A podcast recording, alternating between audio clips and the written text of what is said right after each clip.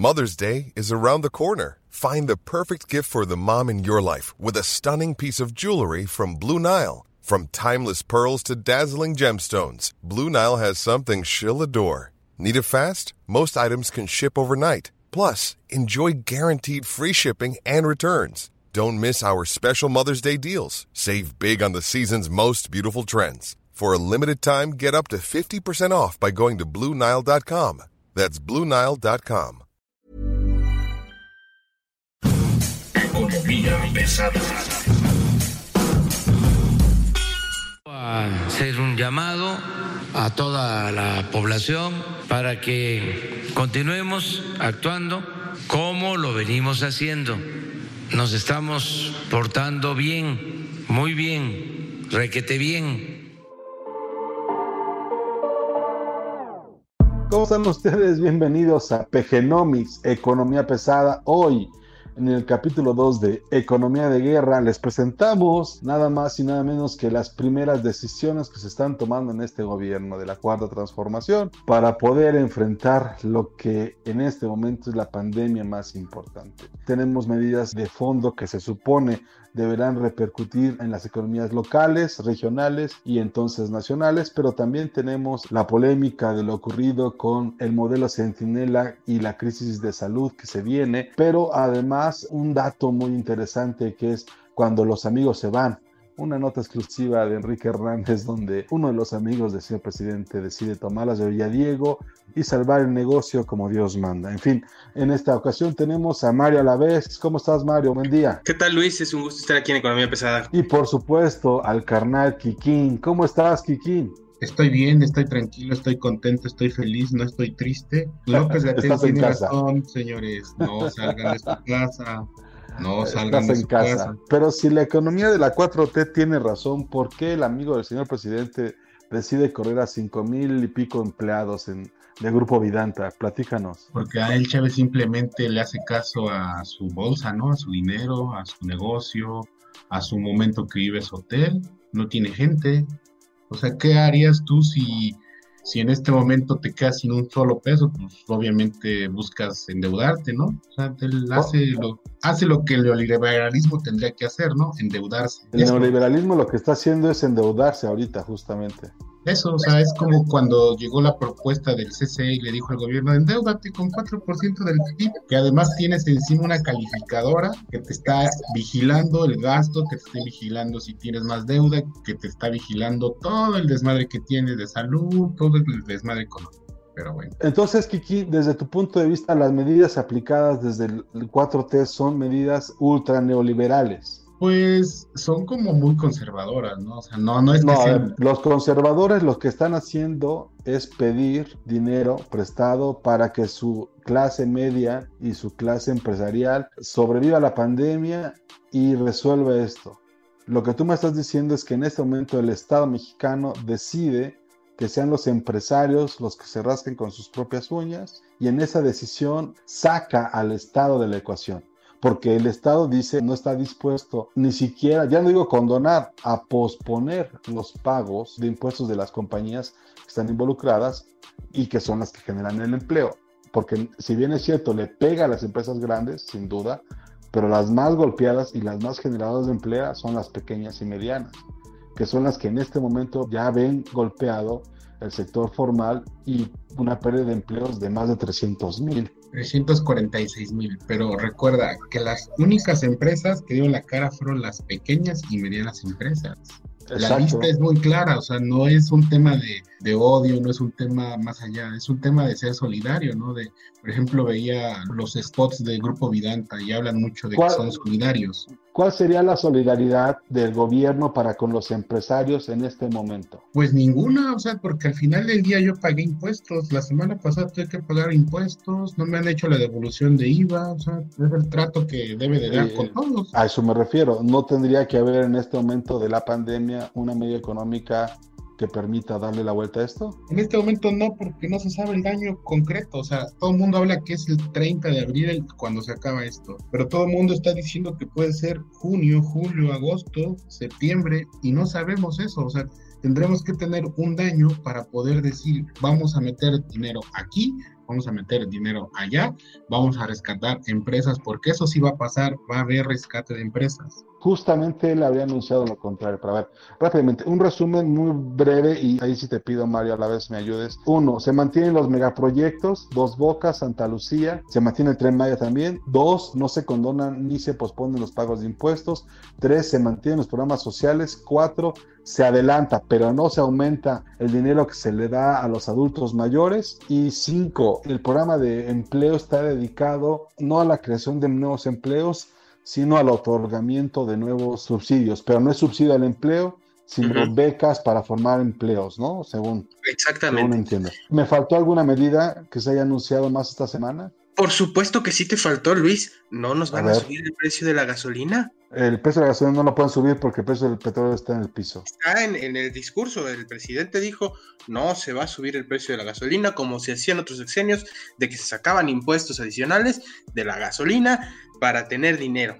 No sé cuándo se hizo esto bajo este modelo económico, ¿no? Pero pues bueno, son las palabras del presidente. Sabemos nosotros que no es cierto, pero bueno, ya quiere limpiar su conciencia de alguna forma, porque el plan que vimos anunciado el domingo, plan de emergencia, dos puntos, todo sigue igual. No nos va a vencer el coronavirus.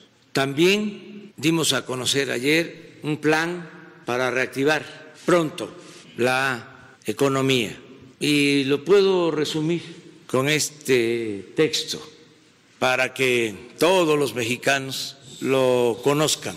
La gente sí va a saber de qué estoy hablando. Los especialistas no, porque ellos están acostumbrados a otras acciones. Quieren las recetas del periodo neoliberal y esas ya dijimos que no se van a aplicar. En la semana uno esperaba que anunciaran algo más, no se anunció nada, ¿verdad? ¿Cierto? Esperaban el plan energético, él mismo dijo que la próxima semana vamos a presentar el plan Hasta las, energético. pero se pospone una semana más, o sea, va a ser para después de la semana de Pascua, Y, y- y se va a posponer otra semana para abril o para mayo, o sea, para mayo, para junio, ¿no? O para diciembre o para el sexenio que entra. Básicamente, en este momento ya tenemos prácticamente todo el contexto de la enfermedad y todo el contexto de la crisis. Me parece que de una semana para acá lo que ha cambiado es básicamente tenemos más información, tenemos más datos reales sobre qué está pasando tanto en el sector salud como en el sector económico y tenemos por supuesto ya los análisis de todo el mundo. A mí me gustaría que ustedes dos que, están en esto y me gustaría que empezara aquí, si entendemos que esta es una crisis de salud, del sistema de salud, por la tasa de contagio, no por la cantidad de muertos que genera. Ya lo dijo el señor López Gatel, por cada infectado que encuentra el sistema hay al menos otros ocho deambulando en el país y lo que él quiere reducir esos ocho.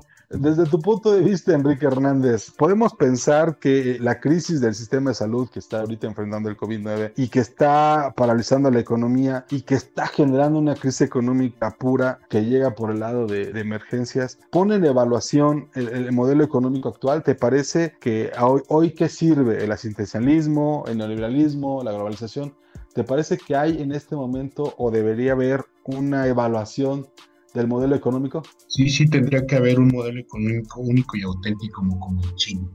Es el único que funciona, el único que ha sobrevivido a la pandemia, el único que tiene buenos números, el único que pudo controlar en un tiempo récord todo y sin duda el neoliberalismo está prácticamente en el fracaso, porque solo quiere rescatar empresas, solo quiere dirigirse hacia un momento donde pues en México no está para eso. No tenemos dinero los mexicanos para pagarle más dinero a las empresas, que sin duda va a pasar eso. O sea, lo dije la última vez que nos vimos, va a haber rescate de empresas. O sea, ¿por qué? Porque si vemos el primer círculo de amigos del señor presidente, pues, ¿quiénes están? A menos de que pase eso, esta crisis sí cayó como anillo al dedo, coincido con López Obrador. ¿Por qué? Porque se está dimensionando en dónde estaba tu sistema de salud, en dónde estaba tu sistema financiero, o sea, mejor dicho, tus finanzas públicas, está viendo cuál es la colaboración tanto de la oposición como del partido gobernante, está viendo la solidaridad de los empresarios que no son solidarios, la queja todos los días de Gustavo de Hoyos, ya tiene como cansado oírlo todos los días. Obviamente hay una división dentro de los empresarios porque escuchaba con atención a Carlos Salazar diciendo pues si quieren ustedes sacar al señor presidente, pues junten 30 millones de mexicanos y ahí está la chamba, ¿no? O sea, donde el mundo no se sabe si es buena la derecha, la izquierda, el centro izquierda, el centro derecha, no se sabe nada qué es bueno ahora, o sea, lo único que certero es que nos quedemos en casa para estar bien. Es lo único que tenemos que hacer. Mario, desde tu punto de vista, ¿tú crees que toda esta crisis puso en una evaluación al sistema económico actual? Mira, yo creo que tenemos que ver más allá del Estado, más allá del gobierno, hay que sacar la cabeza de, de donde estamos y verlo de forma global. Yo no creo que haya habido una mala administración, más bien, estoy seguro que hubo una mala administración, pero es una mala administración que venimos arrastrando desde el año pasado. No creo que eh, sea así de fácil como decir, ah, es que el sistema de salud ya estaba hecho trizas. Bueno, si vienes y haces el INSABI y no le das eh, seguridad a los médicos, no le das seguridad a la operación del sistema de salud, ¿cómo quieres tener un sistema de salud estable y fuerte? Esa es una. Por otra parte, las empresas pues sí van a sufrir, se van a, las empresas que más van a cerrar son las pymes, pero también el modelo económico que hay actualmente queda expuesto porque todo es consumo, pero también estamos viendo que se puede trabajar a distancia, que no es necesario estar en el lugar actualmente para ser productivo, incluso eh, esto podría generar un cambio de paradigma. No sé si en México no creo, estamos muy atrasados en este tema, pero sí a nivel global. O sea, no creo que se acabe el capitalismo. Dicen que es más fácil imaginarse el fin del mundo que el fin del capitalismo, pero a lo mejor sí modificarlo hacia una economía más no presencial, porque seguimos comprando a través de... Más digital. Shop, etcétera. Entonces, el modelo económico puede ser criticable, puede cambiar, pero va a seguir siendo el capitalismo y va a seguir siendo el neoliberalismo. El que crea algo diferente, pues que me diga por qué se está acabando la economía en todo el mundo. La segunda pregunta es esa. ¿En qué ayuda, por ejemplo, la participación del Fondo Monetario? ¿En qué ayuda la Organización Mundial de la Salud? ¿En qué ayuda la OIT, las calificadoras? ¿Todos ellos en este momento sirven de algo o son un ruido excesivo? ¿Cuál sería en este momento el papel que deberían adaptar los organismos internacionales y las calificadoras, por ejemplo? Las calificadoras están haciendo su chamba. Su chamba es tal cual ser un, un buro de crédito, presentar el score que tiene cada empresa y recomendarte prestarles o no. Eso, eso es una chamba permanente, porque en momentos de crisis como este, pues si alguien se empieza a endeudar y, no, y nadie te avisa que pues a lo mejor no te paga después, eh, sería una irresponsabilidad. El Fondo Monetario Internacional me parece que está metiendo demasiado ruido porque ya sabemos que hay una crisis económica. Estamos escuchando que viene un pronóstico y otro y otro y otro, y no solo el Fondo Monetario Internacional, sino el Fondo de Instituciones Financieras. Te decía eh, la semana pasada que el Banco of America Merrill Lynch bajó tres semanas consecutivas la expectativa de crecimiento para México. Eso ya es generar ruido. La Organización Internacional del Trabajo, perfecto, sabemos que se van a perder empleos.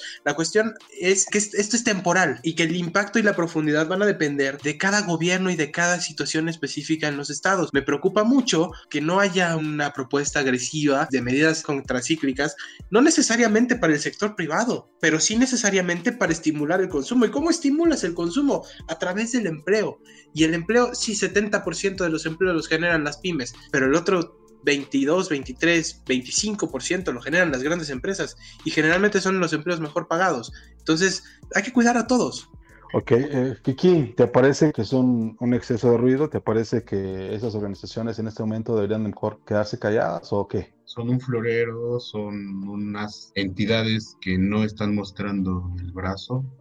Y por ejemplo, lo que a mí me llama mucho la atención, hablando en este tema de Mario Lavés, cuando dice que se debe de reactivar la economía, se debe de hacer un, un tema agresivo para sacar del hoyo a la economía eh, pues simplemente Alemania ha mostrado una postura similar a la de López Obrador, diciendo, pues yo no voy a sacar los eurobonos para rescatar a Italia y España, que prácticamente hace 10 años lo rescataron. Segunda o tercera vez, o sea, es una cuestión natural donde también, pues, ¿cuál es la solidaridad, pues, en este caso, de los rescatados, ¿no? En algún momento, en Estados Unidos, Donald Trump, ¿qué le dijo a General Motors hace algunos días, ¿no? Yo te di dinero para salieras de la crisis y necesito que hagas este, ventiladores, necesito que hagas esto, y que decía ya al motor, no, yo no lo voy a hacer, y lo tuvo que hacer. Son reflexiones, eh, de hecho el diario alemán de Spiegel dice que, es eh, mezquino y cobarde que no se le dé eh, luz verde a la emisión de eurobonos, pero pues Alemania sabe por qué dice que no, ¿no? O sea, no creo que vaya a regalar su dinero que tanto le costó a, a dos países que en principio han sido rescatados, han sido y que también... fue un desastre. su sistema de salud no es el INSABI, no tenía dinero, pero pues simplemente no funciona. O sea, el, el tema en cuestión es una epidemia, simplemente te va a sea el INSABI, sea el sistema de salud español, sea el, el sistema de salud gringo, te lo va a destruir una epidemia, por eso se llama epidemia. Oye, y a ver, desde tu punto de vista, es momento de que la gente tenga que empezar a pensar en, ¿voy a tener empleo acabando esto? ¿Qué tengo que hacer ahora? Pues es que eso siempre uno se levanta pensando, ¿no? No tener empleo, cabrón. O sea, no es un tema natural de ahora, es un tema de sobrevivencia humana donde todos los días lo primero que me levanto es diciendo, pues voy a ir a trabajar, pero en el trayecto del trabajo a mi casa pueden pasar mil cosas. O sea, es un tema donde eh, estos días, pues sin, sin, duda nos van a alarmar con cifras fenomenales y monstruosas de el desempleo, ¿no? En Estados Unidos 6.6 millones de, de, seguros de desempleo. Eh, obviamente en México solo lo, solo lo vamos a poder conocer a través de la Secretaría del Trabajo de la Ciudad de México, quien es la que pues desde López Obrador creo que es el que dio ese seguro de desempleo. no, no, ya lo quitaron, lo quitó ah. el gobierno nuevo. Bueno, pues es que yo tengo otros datos, Cariles. He estado viendo cómo se han dado esos seguros de desempleo, tengo las bases de datos y, sin duda, si te das la vuelta aquí todos los días sobre el callejón de San Antonio Abad, vas a ver que en plena crisis de coronavirus está llena la oficina esta donde hace la solicitud de seguro de desempleo. O sea, eh, sin duda son los únicos datos que sabremos de realmente el desempleo, la, parte gubernamental, quizá eh, también lo sabremos a través de la CONSAR, que por cierto estuvo súper bien manejada por un tal Carlos Ramírez, tu, tu compa, ¿no? Que según esto pues, nunca vio venir cómo Negro se robaba un poquito de dinero de, los fondos de pensiones, ¿no? Y otras empresas, pero sin duda es momento donde pues la gente tiene que empezar a trabajar de qué? Pues de lo que encuentre, ¿no? O sea, ahorita no hay como medias tintas ni Tendríamos en este momento nosotros que empezar a planear en qué vamos a hacer en términos de autoempleo, pues claro, Cariles, o sea, tendríamos Cada gente en este país tendría que estar pensando en términos de autoempleo. Y tú, yo y todos los demás tendremos que empezar a planear y a pensar que vamos a tener que tener un trabajo formal, un informal, un en su empleo, vamos a tener que vender a un Fuller, lo que sea necesario para tener dinero, porque pues, o sea, las empresas por sí mismas, ahorita está leyendo el comunicado que mandó Vidanta, dice que les van a dar una despensa nutricional a sus empleados durante 15 días para que sobrevivan sus eh, familias. O sea, no entiendo eso de la despensa nutricional, mejor bien dicho que una despensa de canasta básica, pero más allá de eso, ¿qué van a hacer estos 5 mil, 6 mil, 300 mil, los que sean? O sea, no creo que vayan a esperar el, sustento de López Obrador, ni de Coparmex, ni del CCE. La gente necesita comer y eso es vital. ¿Y cómo comes? Pues trabajando. Mario, ¿te parece que en este momento es momento de empezar a pensar qué vas a hacer? Yo creo que sí, no es un momento nada sencillo, pero quisiera recordar a todas las personas que tienen un empleo formal que pueden sacar dinero de su Afore eh, como seguro de desempleo. Pero si ya lo sacaron el año pasado. Suerte para la próxima. Eh, desafortunadamente, es que eh, estamos en una situación que era previsible. Tal vez suene mal que lo estemos diciendo, pero ya se nos había avisado que iba a llegar el coronavirus. No, no se sabía de qué tamaño iba a ser la crisis, pero sabíamos que iba a haber un problema, pues ahorita hay, empresas que están dejando sin trabajo a las personas que laboran para ellos, hay empresas que ya cortaron salarios en todos los ámbitos, no, hay un ámbito que se haya salvado hasta el momento, eh, hay empresas que bajaron la cortina, hay pymes que no están abriendo, la solución sería pues meterse a Corner Shop o alguna aplicación de economía colaborativa y estar rogando por no contagiarse, ¿no? Me parece sumamente desafortunado un par de cosas que quisiera comentar rapidísimo, me parece sumamente desafortunado afortunado que se hayan agandallado los fideicomisos, porque esos fideicomisos tienen fines específicos y son fondos de emergencia creados para emergencias. Esta es una emergencia, sí, pero estás descuidando muchas otras cosas que son necesarias. Y la otra cosa, se suspende algunas encuestas del INEGI, entre ellas la encuesta nacional de ocupación y empleo, que mide la tasa de desempleo. Entonces no vamos a tener tasa de desempleo. ¿Cómo vamos a saber cuántos empleos se perdieron? ¿Qué Supongo que con la caída en el IMSS, ¿no? No, y más de la mitad de los empleos están en el sector informal. Entonces, no es una medida fidedigna de lo que está pasando en, la realidad. Si hablamos de que hay 20 millones o casi 21 millones de empleos formales ante el IMSS, hay 40 o 50 millones de empleos en total. En este ámbito se insertan los informales y los informales son más inestables todavía. Entonces, no vamos a tener ninguna dimensión real de cuál es el impacto. Y aparte, hay otra, la encuesta nacional de confianza del consumidor. Y hay medidas de prevención. No me digas que el INEGI no puede sustituir las visitas cara a cara. Este, no, se supone que son más confiables. A ver, me gustaría llegar a una conclusión a mí después de escuchar a ambos. Como usted se habrá dado cuenta, querido escucha, hay dos, por lo menos dos visiones en la economía que están en este momento conviviendo en México sobre lo que está ocurriendo y lo que va a ocurrir hay dos coincidencias interesantes, me parece. Una tiene que ver con el tema del empleo, hay preocupación por el empleo. Y dos, no hay soluciones cortas ni inmediatas. Lo que vaya a ser, lo que vaya a ocurrir, va a tardar un rato. Solamente quiero dejar aquí en, en, la mesa puesto el tema de la clase media. La clase media es la que permite en un momento dado que las economías funcionen. El gasto, el consumo de la clase media es la que te permite su ampliación es la que te permite en un momento dado mantener un ritmo del PIB. Hoy esta clase media es la más castigada porque son las empresas pequeñas y medianas las más golpeadas. Habrá que esperar el latigazo final de todo esto y yo creo que al final del día lo que vamos a ver va a ser una reconversión importante de la planta productiva mexicana porque hoy se están dando cuenta las empresas que hay oportunidades de mejora muy importantes y eso le va a pegar por un lado va a haber una mejora en la tecnología y por el otro lado va a haber una reducción en los empleos manuales.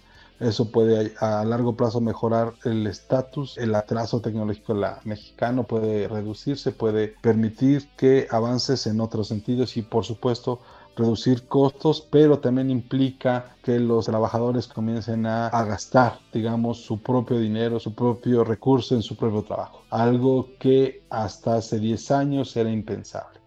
Me parece que este cambio en el paradigma de vete a tu casa, hacer tu trabajo, gástate tu electricidad, usa tus productos, consume lo de tu casa, muévete con la gente alrededor de ti, puede significar un ahorro muy importante que a largo plazo puede redituar en los negocios y tal vez permitir la sobrevivencia de estas cosas. En fin, no sé si quieren hacer un comentario final antes, Enrique Hernández. Sí, sí, sí, claro, Carles, sí, sí, sí, no, pues que la gente se quede en casa, que la gente debe de estar en casa, que la gente debe de hacerle caso a López Gatel, no le hagan caso a Reforma y a la Universal, crean en los estimados, crean lo que dicen los estimados.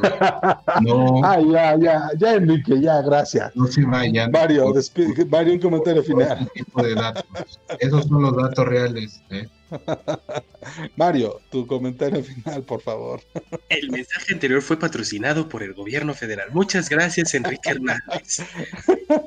Eh, eh, yo creo que más allá de todo lo que viene, habría que estar preparados también para darnos cuenta que nuestro sueldo va a valer menos, mucho menos, en menos de lo que nos imaginamos. El tipo de cambio se movió horriblemente. Enrique tenía razón, se queda fluctuando entre estos 24, 25 Pesos. Estamos hablando de una pérdida de 20%, 25% del valor.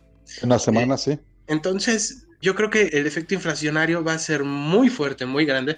Perdónenme lo burdo del ejemplo, pero en la tiendita de mi casa, una caguama cuesta 10 pesos más que la semana pasada. Pero eso es porque cerraron las empresas por el coronavirus. Pues sí, entre que cerraron las empresas por el coronavirus y el tipo de cambio y todo lo que va a venir, o sea, este es un ejemplo de lo que está pasando. Empezar a pensar en economías. El índice Caguamix, el índice Caguama, nos dice que hay un incremento en el costo de la cerveza, que además es un producto muy usado en la economía mexicana y en la familia mexicana. Le agradezco mucho, favor, su atención. Esto fue Economía Pesada, Economía de Guerra, PGnomics. La polémica hoy en el país tiene que ver con el choque de dos visiones muy diferentes, muy encontradas y probablemente sea para muchos uno de los peores momentos económicos pero para otros la oportunidad más clara que nunca de, no sé si cobrar cuentas añejas, pero al menos de aclararlas. En fin, no se le olvide, agradezcale hoy al presidente estar mejor que la semana próxima. Esto fue Economía Pesada. Muchas gracias. Buen día.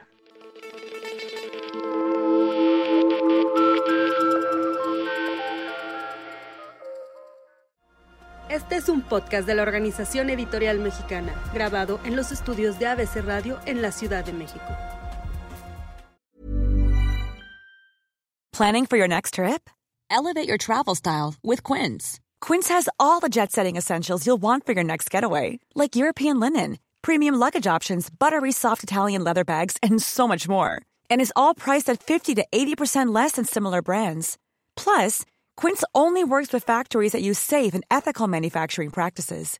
Pack your bags with high-quality essentials you'll be wearing for vacations to come with Quince. Go to quince.com slash pack for free shipping and 365-day returns.